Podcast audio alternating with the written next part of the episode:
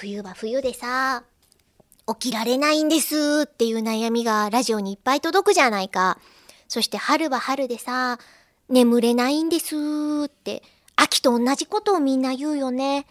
でも多分1年前の秋を思い返した時に、ああ自分には積み重ねてきた時間があるんだって思えれば、確実に生きてるっていう実感を得られるんじゃないかな。うん、昨日への補足です。っていうこういう機能とか、この先っていう感覚がないってどういう感じなんでしょうね。すごい不思議だなと思って。私は人間でしか生活したことがないから、あの、よく役柄とかで動物をそのやるにしても、ずっと動物でいるっていうそういう作品にはまだ出会ったことがないんですよ。例えば、まあ、すごい分かりやすく言うとラスカルだったりとか、あれはそこにこう焦点を当ててずっと一緒に成長していくじゃないですか。だからもう多分あれは人間を演じるっていうのとは全然違うアプローチ方法をされてたんじゃないかなとは思うけれど、人間から見た動物性っていうのを演じることはあっても動物らしく動物をしたことっていうのがないので、ね、それこそその舞台とかでうんあの狼少女とか演じられた役者さんとかにお話聞いてみたいなーなんて思ったりもしますけどゲストに来ていただけますかね？どうですかね？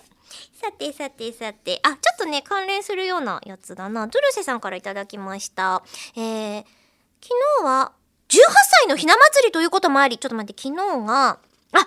月3日だったんだ。え、もう1ヶ月以上経ってる。わあ、おめでとう。えー、ついに初スーツを購入しました。だがしかし、18歳なのにまだまだ子供っぽく大人の魅力が欲しいです。え大人っぽい役柄も演じられることもあるかと思うので、どうすれば大人になれるのか教えてほしい